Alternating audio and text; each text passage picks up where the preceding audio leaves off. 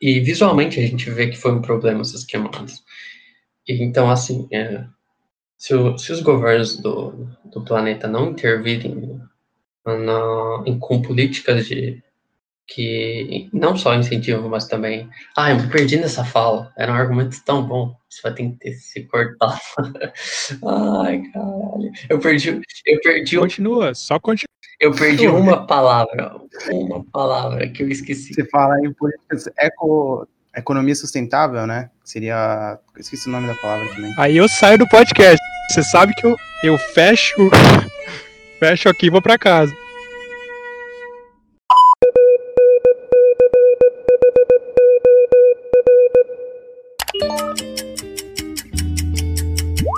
Você está ouvindo o Princípio Podcast, onde o início é o fim e o fim é o início.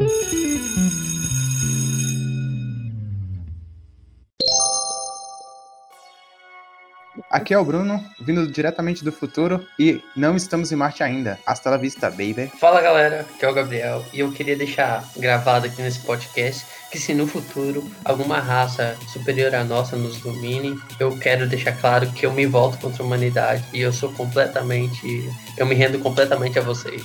Então eu já deixei aqui avisado. Aqui é o Marlon. Será que no futuro eu vou poder transferir a minha consciência para o mundo virtual sendo assim, fracassando em boa, dois ambientes boa. ao mesmo tempo?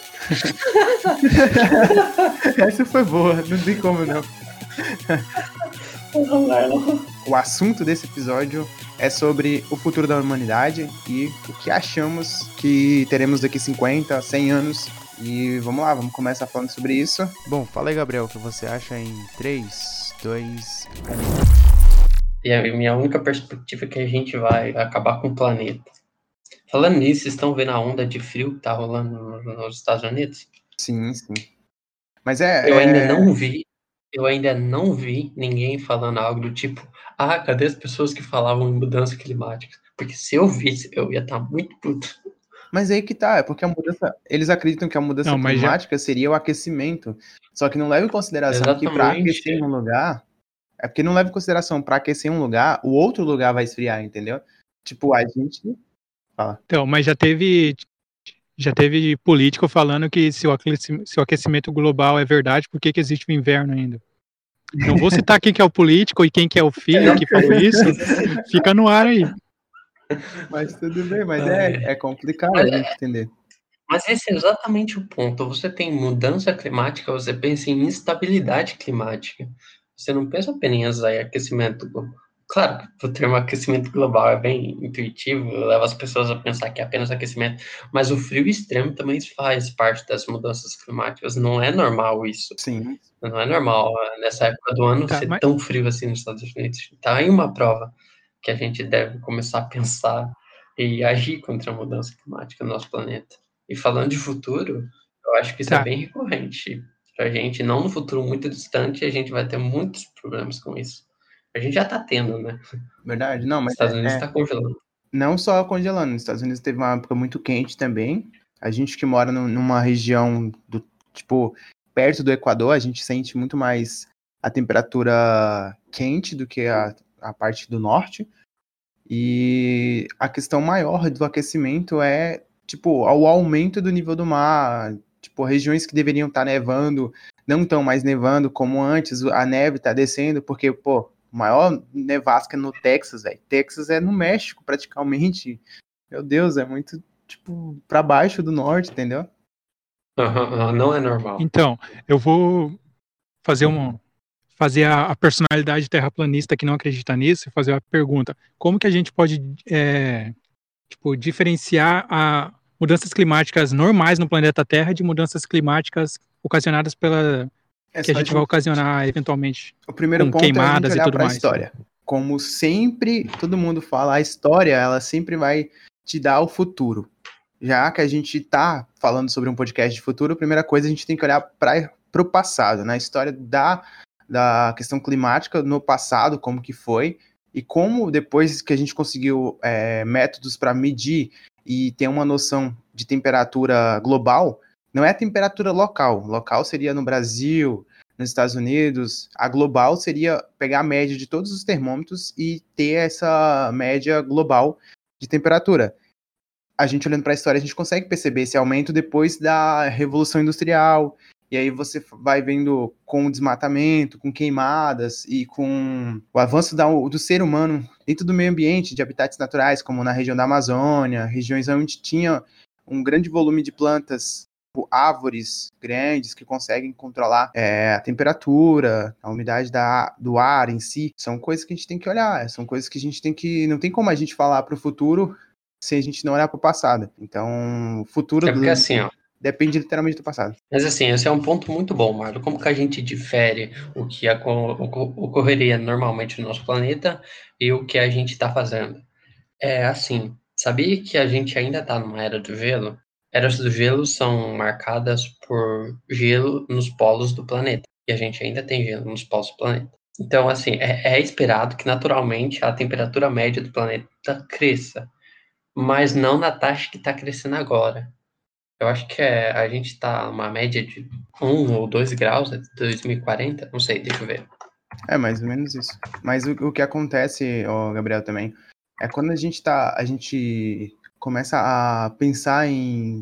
O exemplo que eu falei de Marte, de, de, de eu estar em Marte, é uma visão muito acertada. A gente está tentando sair de um planeta onde a gente está destruindo e não está tendo controle literalmente disso para tentar habitar um planeta que foi destruído literalmente por, por não pela falta de existência de um campo magnético. Já existiu, mas ele não existe mais.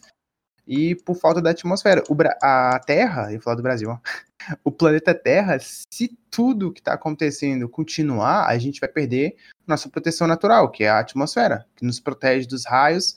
Lembrando que o campo magnético da Terra ainda está em funcionamento, então ele também controla bastante radiação cósmica e radiação solar. Mas a questão de quando a gente perde, se a gente perder a atmosfera, os raios que chegam na Terra, ele não vai ser mais refletido para fora, porque a, a, atmosfera, camada da atmosfera são gases que controla essa a entrada de partículas de, de calor, de alta energia, que vem do Sol e vem de, do resto do, do universo.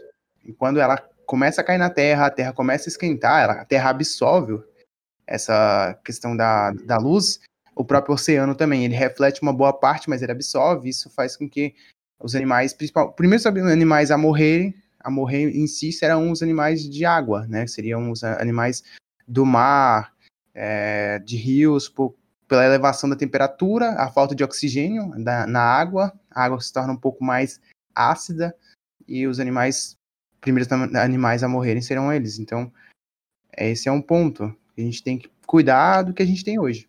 Ó, a temperatura média global. Mas eu acredito bastante no. Pode continuar, Marlon. Não, mas eu acredito bastante no potencial destrutivo do humano para a gente conseguir colonizar um novo planeta e logo em seguida começar o processo de destruição dele. Essa é boa. a gente vai construir é um planeta, gente... colonizar e logo depois destruir. Boa, boa, foi muito bom. Não, vamos seguir o plano do Elon Musk, vamos destruir o planeta antes mesmo de colonizar ele jogando bombas atômicas na atmosfera de Marte. Caraca, é um ótimo plano. Esses caras são, são loucos, velho. Ó, mas ó, a temperatura média global aumentou 1,1 graus Celsius desde o período pré-industrial.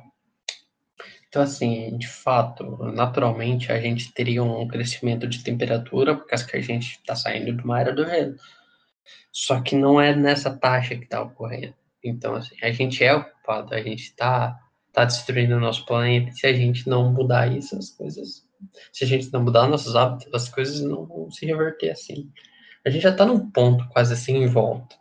Eu, tenho, eu, tenho, eu sou otimista, eu sou otimista, eu tenho fé que a humanidade um, um, um dia vai parar, vai parar para pensar e vai falar, puta merda, a gente tá fudido, se a gente não fazer nada agora, a gente vai, a gente vai pro ralo, a gente vai morrer queimado e vamos mudar nossos hábitos, e vamos adotar Mas é, mas, esse, adotar. mas eu acho que a campanha. Pode continuar, Marlon. Acho que a campanha que é feita é sobre nossos hábitos, exatamente o hábito da do, do da população média, que é a população que tipo inter, interfere, interfere sim no, no como o ambiente muda e tudo mais, mas é uma pequena parcela do que realmente as grandes corporações fazem para avançar ainda mais o processo de aquecimento. Então, tipo, é meio que. Errado. Vocês sabem qual é a maior empresa que polui no mundo? Não. Não? Não. Coca-Cola. Não. É. A Coca-Cola é a maior poluidora que existe no planeta Terra, porque além dela usar a água do planeta para fazer a coca, os refrigerantes e tudo mais, ela descarta, a gente descarta na sociedade e própria empresa descarta em qualquer lugar as coisas. O exemplo, o exemplo mais próximo da gente é em Minas Gerais. Eles, eles construíram uma fábrica perto de, uma, de um rio e eles começaram a fizeram um poço artesiano, sugaram toda a água daquele, daquela, daquele poço, estão sugando a água e o rio secou. E aí, tipo, o impacto direto para a sociedade que morava ali, para as pessoas e tudo mais, é a falta de peixe, de alimentos, e a própria água doce mesmo, que não tem, não chega água. Esse foi um grande impacto é, por essa grande empresa. E existem outras empresas que também poluem bastante. E aí é que nem o Gabriel falou sobre políticas. Tem que ter políticas de, de políticas de combate ao desmatamento, mas ao mesmo tempo políticas também para incentivar as empresas a tentar não destruir de outras formas. Porque não é só desmatar e não é só queimar as coisas. A gente destrói de outras formas também. A gente descarta errado, a gente é, fura em locais que não pode ter. Seria, como é que é, em bacias de... de... Isso, é essa aquela a palavra, muito bom.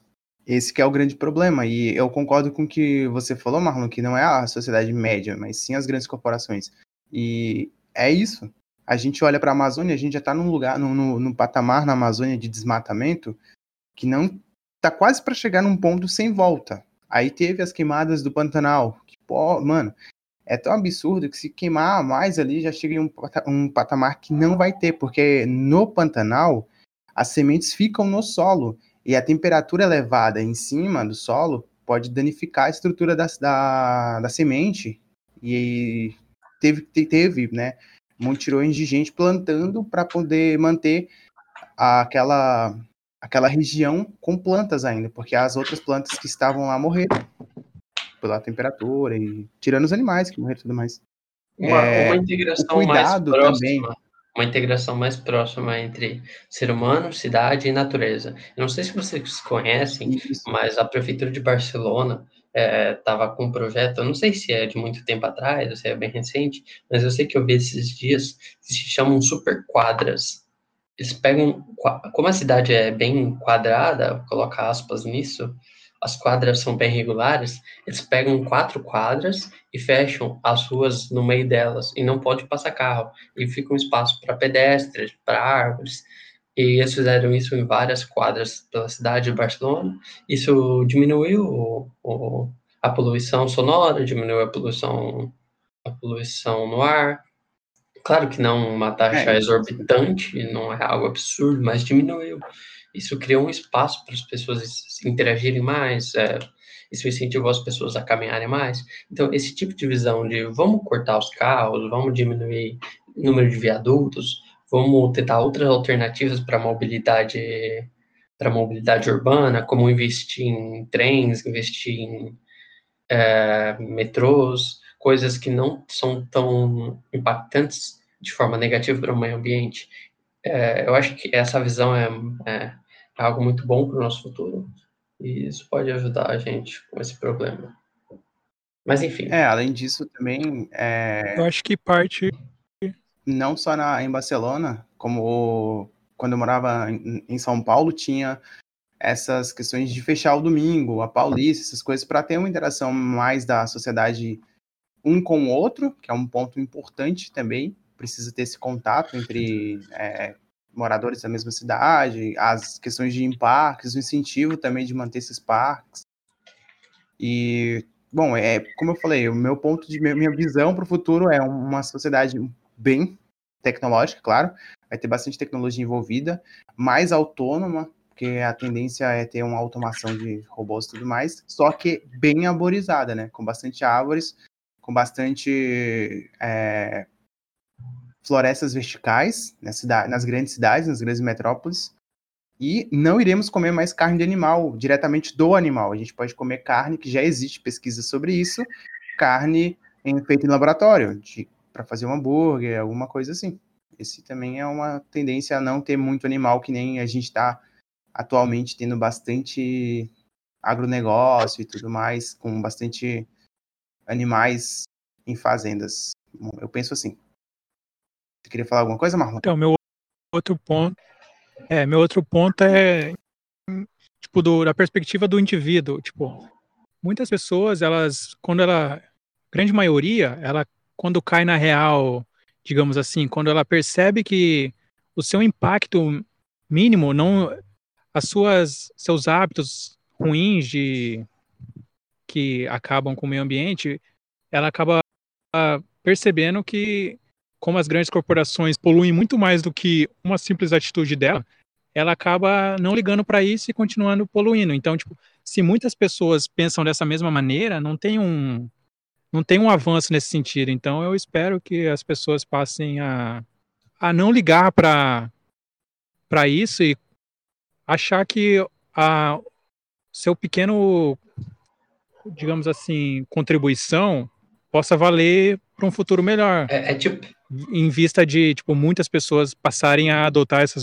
mesmas medidas. É tipo assim, é, é sei lá, você é, tem uma atitude, a pessoa chega e fala: Ah, essa atitude é tão pequena, como que isso vai contribuir para a sociedade como um todo? Não é questão de que a sua atitude vai ou não contribuir, é a questão de se você se condicionar aquilo, você passa a acreditar que os, a pessoa que está do seu lado também pode fazer isso. Se você pode, se você é, tem atitudes que são amigáveis para o meio ambiente, o seu amigo também pode. E o amigo dele também pode.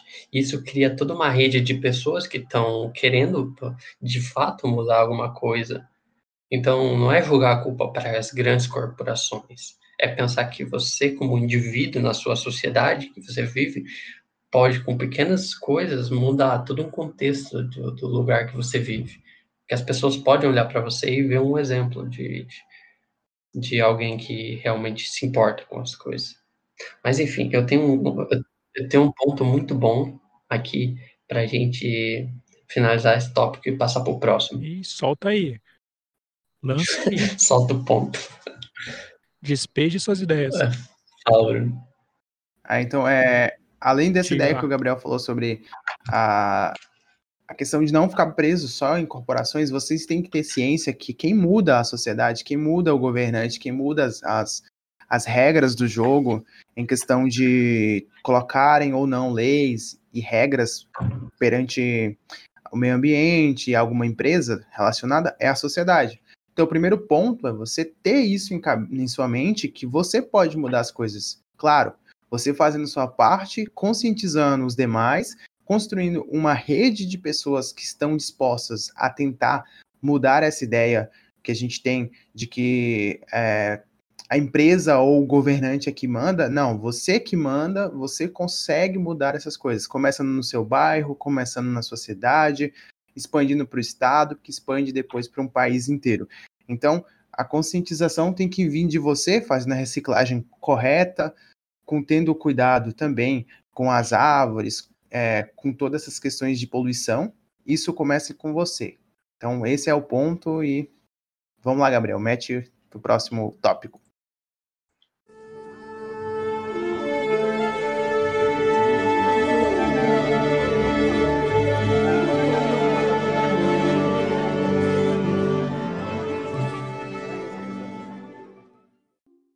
Ó, a gente a gente está falando de energias limpas, energias renováveis, de ser amigável com o meio ambiente. Eu acho que uma das grandes esperanças para a humanidade é evoluir tecnologicamente o suficiente para a gente conseguir dominar fusão nuclear, porque a gente tem a gente tem várias pesquisas para para reatores de fusão nuclear rolando no mundo e a gente também tem projeções que nos apontam que um, um reator de fusão nuclear conseguiria suprir muito, muito a necessidade de energia de uma cidade. Então, assim, é uma energia limpa, que a gente tem combustível quase inesgotável. Eu não vou conseguir falar com, com detalhes aqui, porque não é minha área de estudo. Mas eu sei que é, é um grande passo para a humanidade a gente conseguir dominar o processo de fusão nuclear. Então, desse ponto de Eu vista, concordo. quais tecnologias que vocês esperam para o nosso futuro? Não, não, fusão nuclear não gera. O que, que acontece com o reator de fusão nuclear? Se dá alguma falha, ele só apaga. Você não tem radiação escapando, você não tem algo explodindo. O reator só para. É seguro.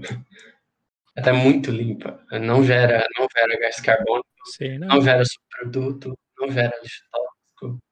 A fusão nuclear é feita com hélio, não é uma partícula pesada. Não gera lixo tóxico.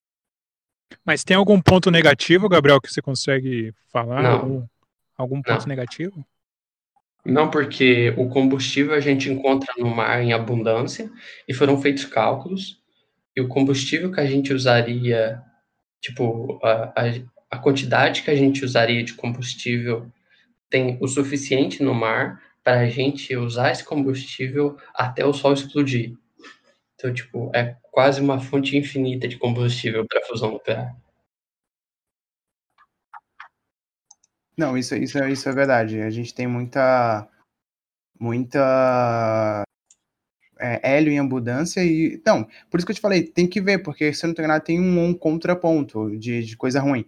Mas se a gente conseguir co- dominar essa tecnologia e manter essa tecnologia, será a melhor coisa que a gente já conseguiu na face da, não na face da Terra, mas na face do universo, que é a gente conseguir manter o, o reator ativo a gente vai ter literalmente um sol produzindo energia infinitamente, até acabar toda a combustão, quer dizer, a toda fissão, é fusão, na verdade, dessa, dessas partículas, mas não sei, eu não sei. A gente tem o ITER que já está bem avançado, não sabemos como é que vai ficar, qual que é o custo de energia para poder manter ativo, então se ele vai se autossustentar com própria energia.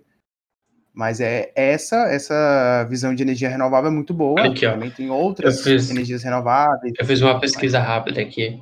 E apenas a fusão de 2,9 vezes 10 na menos 9 de deutério eh, forneceria uma quantidade de energia que seria suficiente para sustentar a demanda de energia do mundo inteiro durante um ano. Então, assim, o futuro está na fusão nuclear. Sim, isso é verdade. Mas a gente, é, eu acho que vai vai chegar um, um ponto que a gente vai conseguir ter todas esses, essas é, energias em fácil acesso, com fácil acesso, né?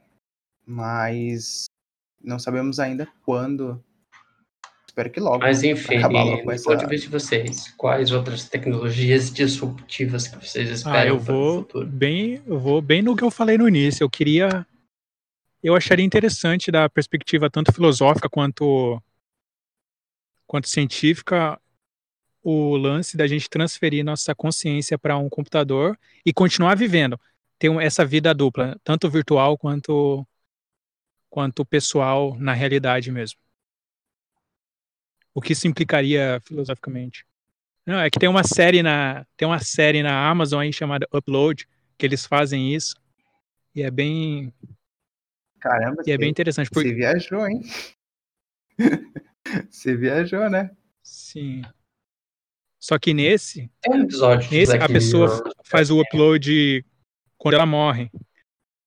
Aí, Bem legal. bem quando ela faz esse upload, tipo, as pessoas ricas podem Também tem um- pagar, tem um podem ter Black mais, também que é assim. mais benefícios na vida É após a muito bom, morte do que bom. outras pessoas. Então, elas podem desfrutar de um ambiente muito mais legal do que a pessoa que não tem dinheiro.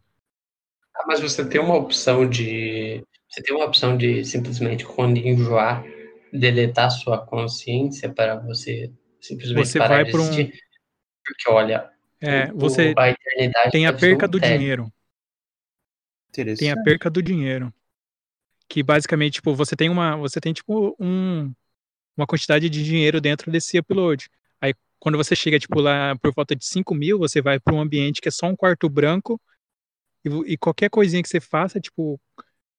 Uma ligação, você já perde muito dinheiro. Então você tem que ficar basicamente imóvel, só vivendo. Se você quiser continuar vivendo. Se você quiser perder sua vida, você só fala, fala, fala, até acabar seu dinheiro e você ficar parado imóvel, num limbo Chatice. eterno. Prefiro morrer.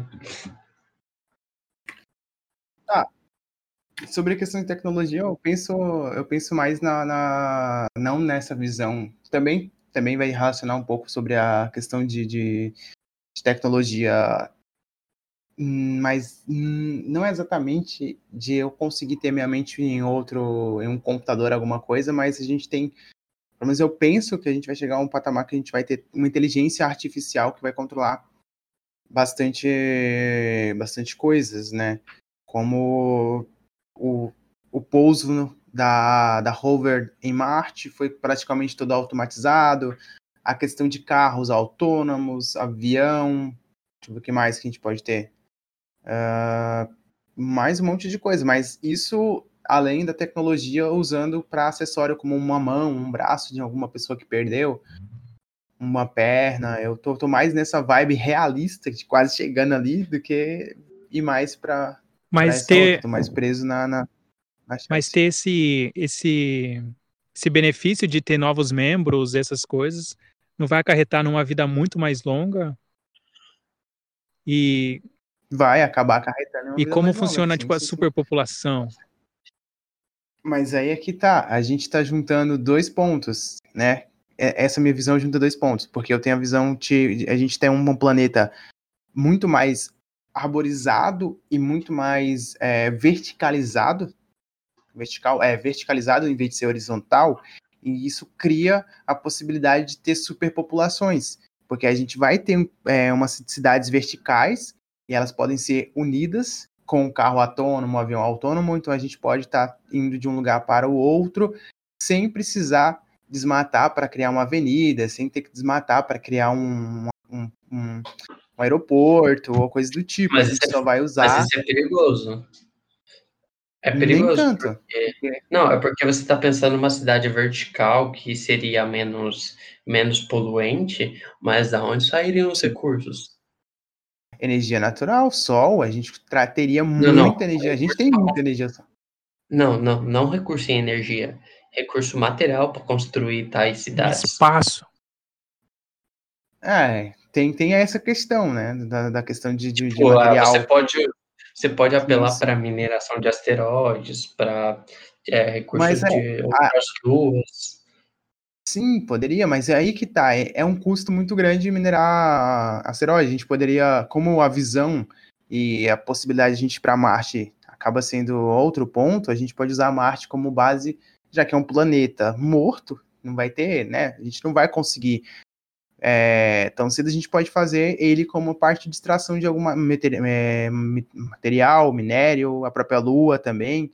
Então a gente usando Marte e Lua como base, cara, eu tô viajando muito, mas é, eu tô olhando para a série da Amazon, é, é The Space, não, The Space não, a expansão, não esqueci o nome. Então eu tô olhando para ela e tô tentando, em vez de ficar nos planetas que nem eles ficavam, a gente vem para a Terra trazendo os recursos. Eles fazem muito isso. Então é aí que tá. Quando você começa a pensar nisso, faz sentido. Em vez de você estar habitando outro planeta, você pode buscar o recurso do planeta sem desmatar o seu planeta, habita- o seu habitat natural, que é a Terra. Entendeu? Mais ou menos, e construir essas Mas eu cidades verticais. É muito Eu verdade. E usando computadores e usando robôs, Eu acho que a questão de você terraformar Marte, a questão de você terraformar Marte é muito mais uma questão de, hum, a gente chegou em outro planeta e a gente se mantém aqui, a gente tem como se manter aqui, para caso a gente precise sair da Terra, não sei, vai que um meteoro destrua a Terra, a gente tem outro lugar. É como uma segurança a mais. Sim, sim. Mas é, é esse, esse ponto de ter outro planeta é muito bom. Mas como eu falei, eu, eu acho, pelo menos eu, eu penso assim, que seria, é muito mais vantajoso a gente ir pro planeta e, e absorver os recursos e trazer para a Terra, pelo menos eu acho isso, do que a gente ficar preso em querer sempre colonizar planetas, entendeu? Claro, a gente cria uma, uma colônia em Marte, uma colônia na Lua, que seriam os pontos para a gente poder é, usar como base, só que usando a automação, usando robótica que a gente tem, os avanços tecnológicos nessa área de, de robótica, a gente pode mandar um robô explorar um planeta, um asteroide, ou melhor, uma lua, e extrair esses materiais, trazer para Marte, usar em Marte, trazer para a Lua, usar na Lua, ou trazer para a Terra e usar na Terra. Verticalizando todo o processo, em vez de estar, tá, eu falei que era horizontal, a gente verticaliza isso daí e não, não iremos ter um problema de superpopulação, pelo menos nesse ponto. Então, a gente tem dois planetas habitados. Então você não acha que a gente vai plantar batata nas nossas fezes tal qual o Matt Damon? Inicial a gente vai plantar. A gente vai ter que plantar batata. Desse, dessa forma, não sei se será na, nas nossas próprias fezes, mas teremos. Imagina, imagina você plantar batata, batata nas suas fezes e ser chamado de colonizador. É, nossa, deve ser muito bom. Assim. A gente só precisa levar um espelho, para caso a gente chegue em Marte e tenha uma população lá, a gente te oferecer espelho para eles. É, boa. Doença a gente já vai levar, né? Ah, doença tá levando de, de carro e alma já, já tá. E, e uma religião. Não, tem que levar religião também, aí não, aí não. Então eu prefiro ficar aqui, quase que eu já tenho já. Vai ter uma, lá vai ter uma, eu vou, eu quero ser o primeiro para poder fazer minha própria religião lá, mano. Religião marciana, tá ligado? Ah, mas enfim, agora vamos, vamos extrapolar geral.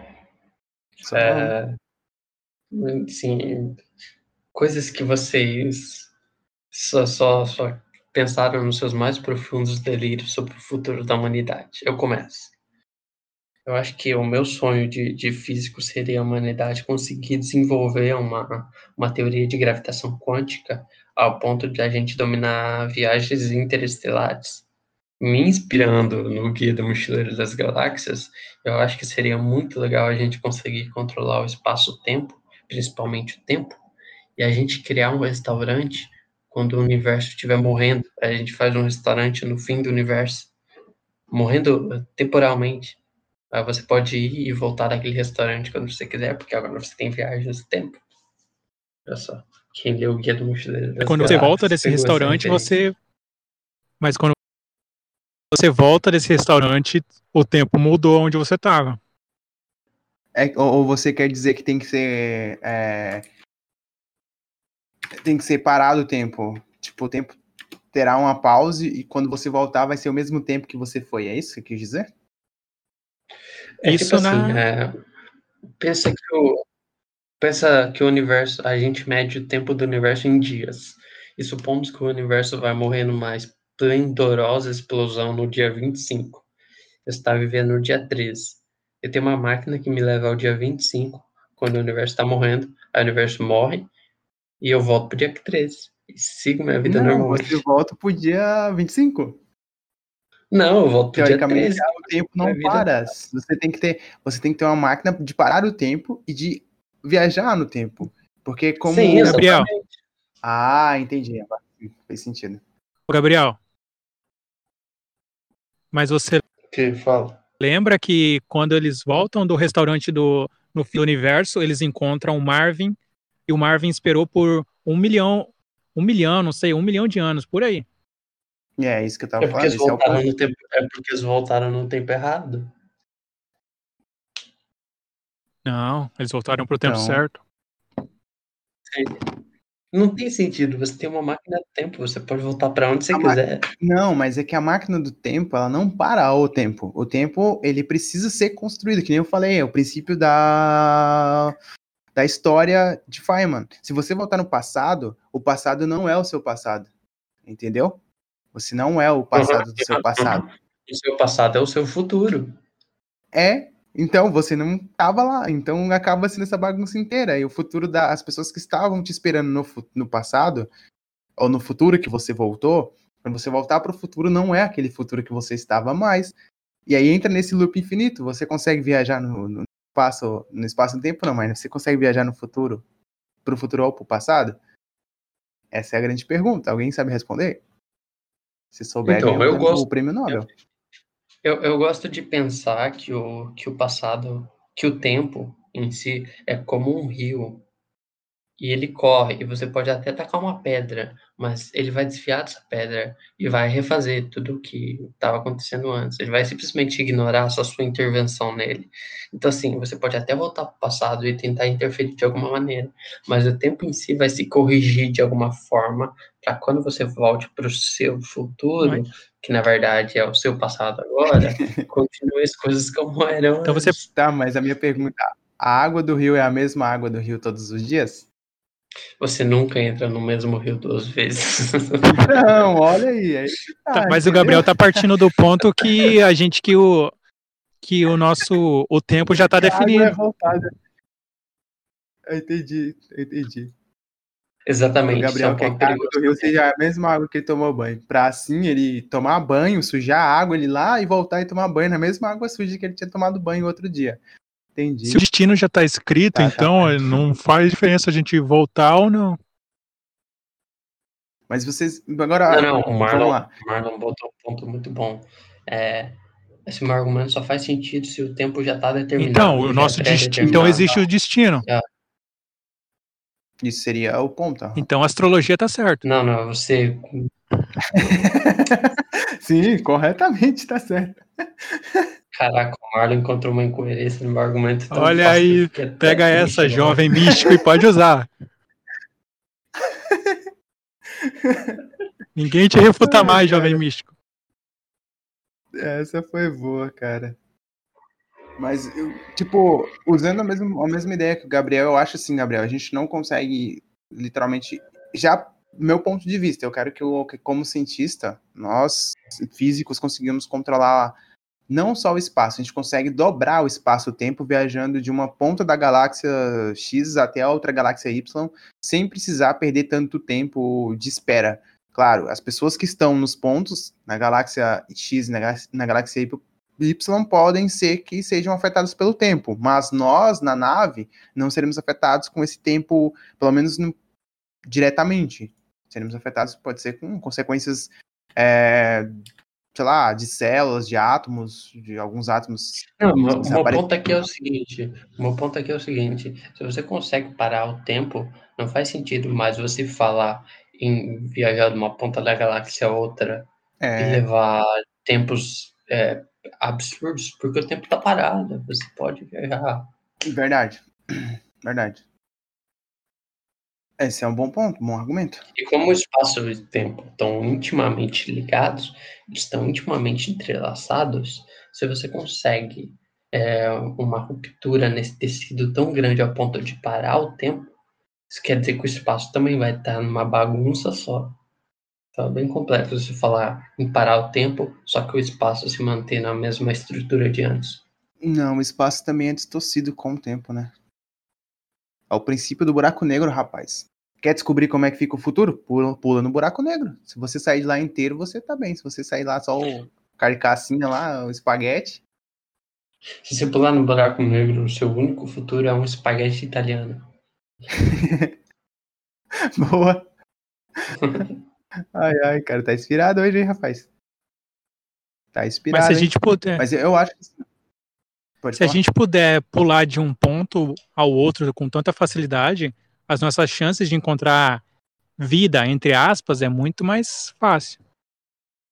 Mas o que, que seria vida? Então, por isso aspas, porque eu acho que a gente procura vida, a gente procura vida semelhante a nossa. só um ponto. Só um muito ponto. Bom. Você fez aspas aí, com tá a sua mão, a gente não consegue ver elas.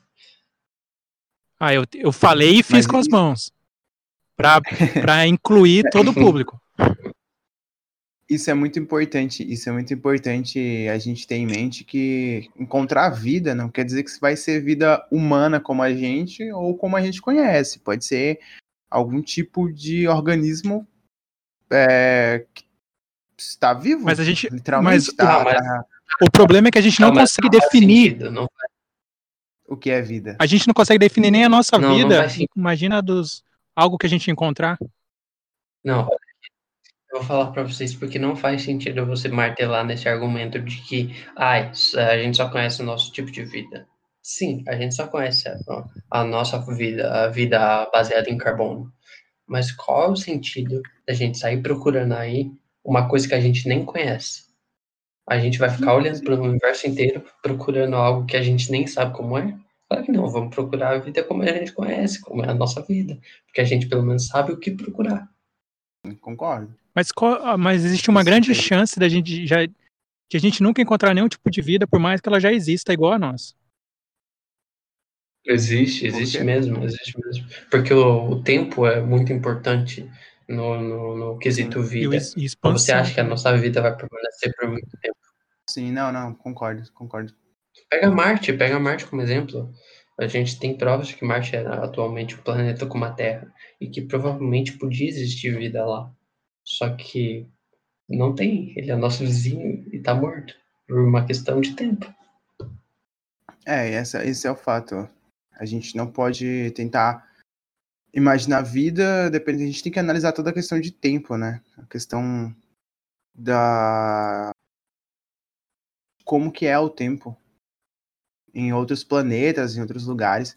A gente olha para o nosso tempo atual, mas pode ser que a evolução naquele planeta ainda não chegou o tempo de evoluir, né?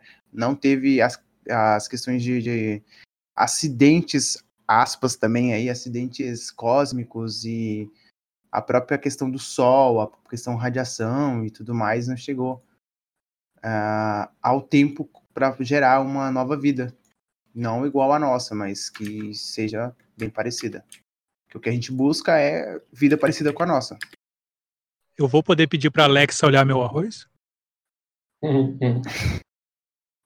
Vai. No meu mundo, vai. No meu mundo que eu já construí na minha cabeça. Eu já construí meu mundo na cabeça. A gente vai usar a energia artificial do Gabriel, que seria a fusão nuclear, mais a tecnologia que o Marlon falou de usar a nossa mente, só que não tirando do meu corpo, mas sim fazendo um sistema híbrido entre ela estar no meu corpo, porém com o chip conectado no meu pescoço, eu posso mandar sinais para minha para minha para o meu data center, para o meu computador, pedindo para ele fazer outras funções e usando toda a automação e todos os controles que eu havia dito, usando as populações verticais em Marte, verticais na Terra e a própria Lua como uma base para transporte de, de materiais de outros planetas, de minério, de outras coisas. Água, sei lá o que mais.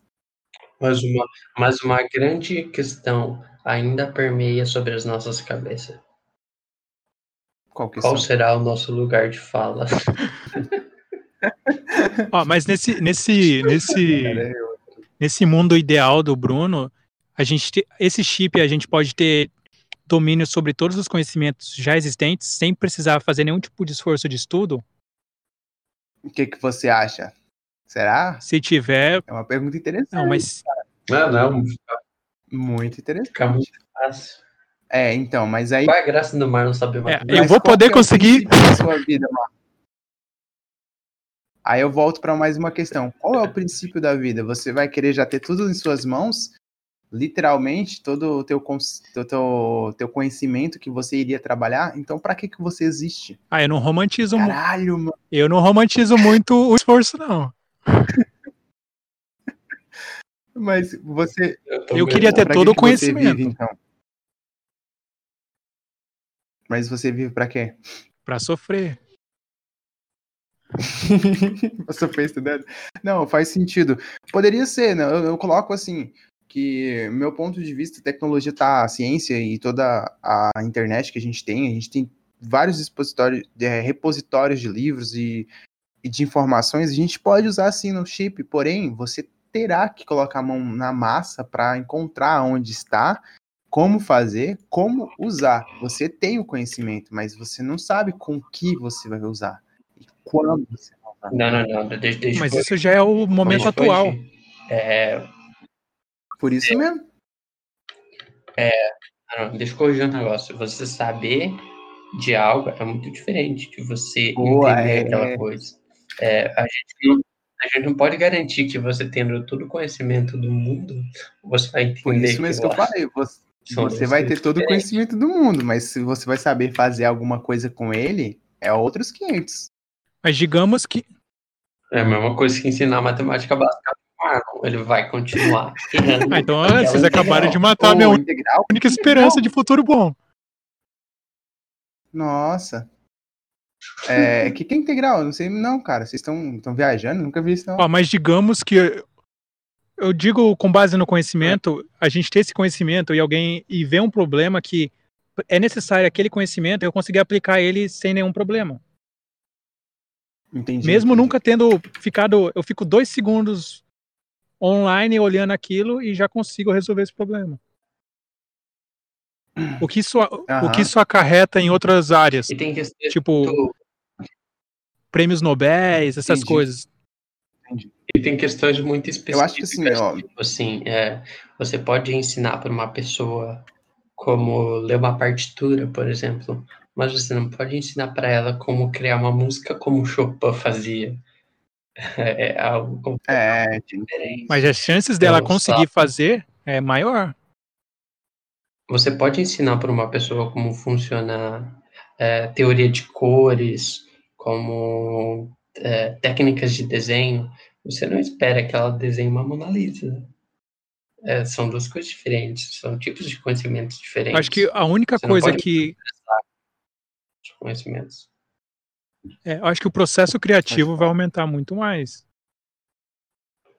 Você tem muito mais informação Ah, para poder criar. Mas eu acho que vai acontecer outros tipos de crise. Eu, eu sou um cara meio que preso nessas questões.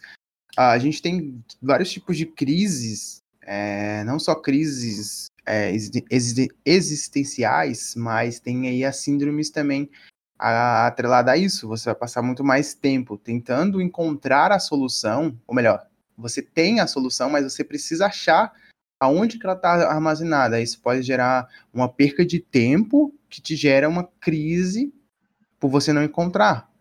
Deu para entender o meu ponto? Sim. E a, a questão é, você ter informação não quer dizer que você está tendo todo, é, como o Gabriel falou, não quer dizer que você vai saber usar isso, você vai saber aplicar isso de certa forma. Tá, mas aí eu vou fazer o seguinte, para finalizar esse tópico e deixar em, ir para a conclusão, o que que vocês que estão nos escutando acham do futuro? Pode deixar nos comentários de vocês no site, eu acho que está ativado os comentários no site, não sei, nas redes sociais, no nosso Instagram, arroba Princípio Podcast.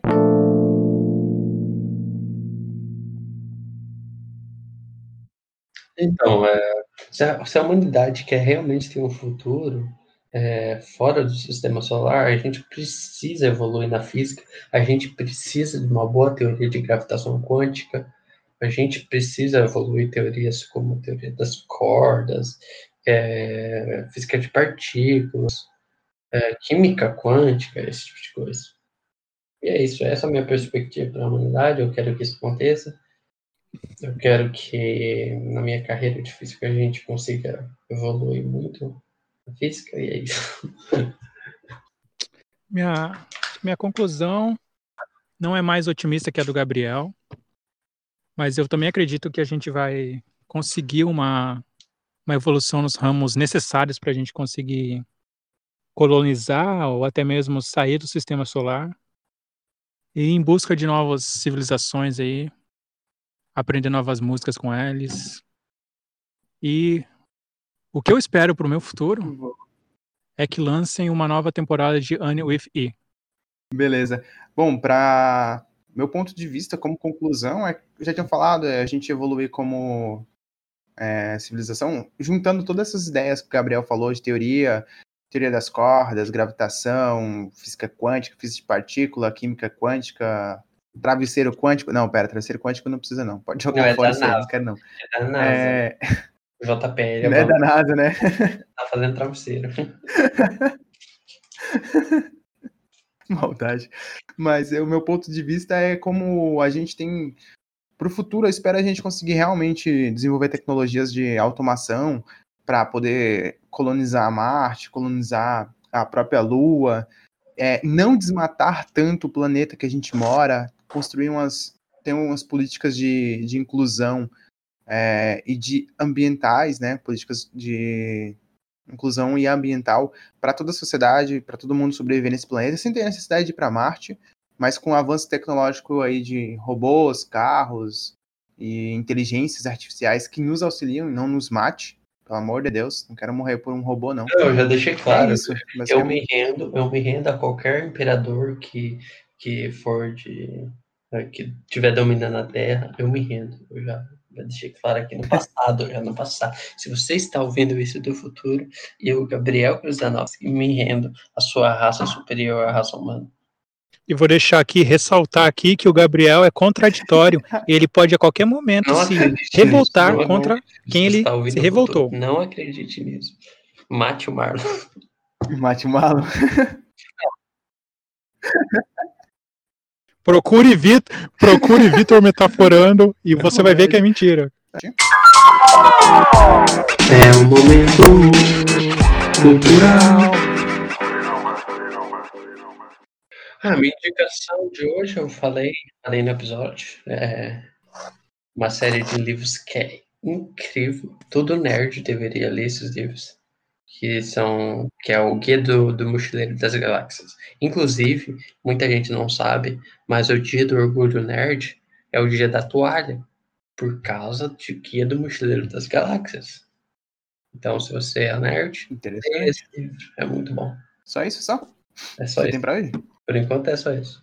Beleza. Tranquilo. Vai, Marlon. Bom, eu tenho duas indicações de filmes. Inclusive, um deles tem livro, mas se você, mas se já foi feito o filme, não precisa ler o livro. Heresia. A primeira indicação é de 1984. O livro é uma adaptação do livro do George Orwell. E nele, nele tem a maior contribuição do, do George Orwell para a nossa sociedade, que é o Big Brother Brasil. E nesse, nesse, esse filme ele conta basicamente o livro de como as pessoas eram controladas por um estado totalitário, autoritário e totalitário. Então, só para só olhando para entender o enredo e tudo mais, mas é bem um futuro distópico. Outro que fala sobre futuro distópico é Blade Runner.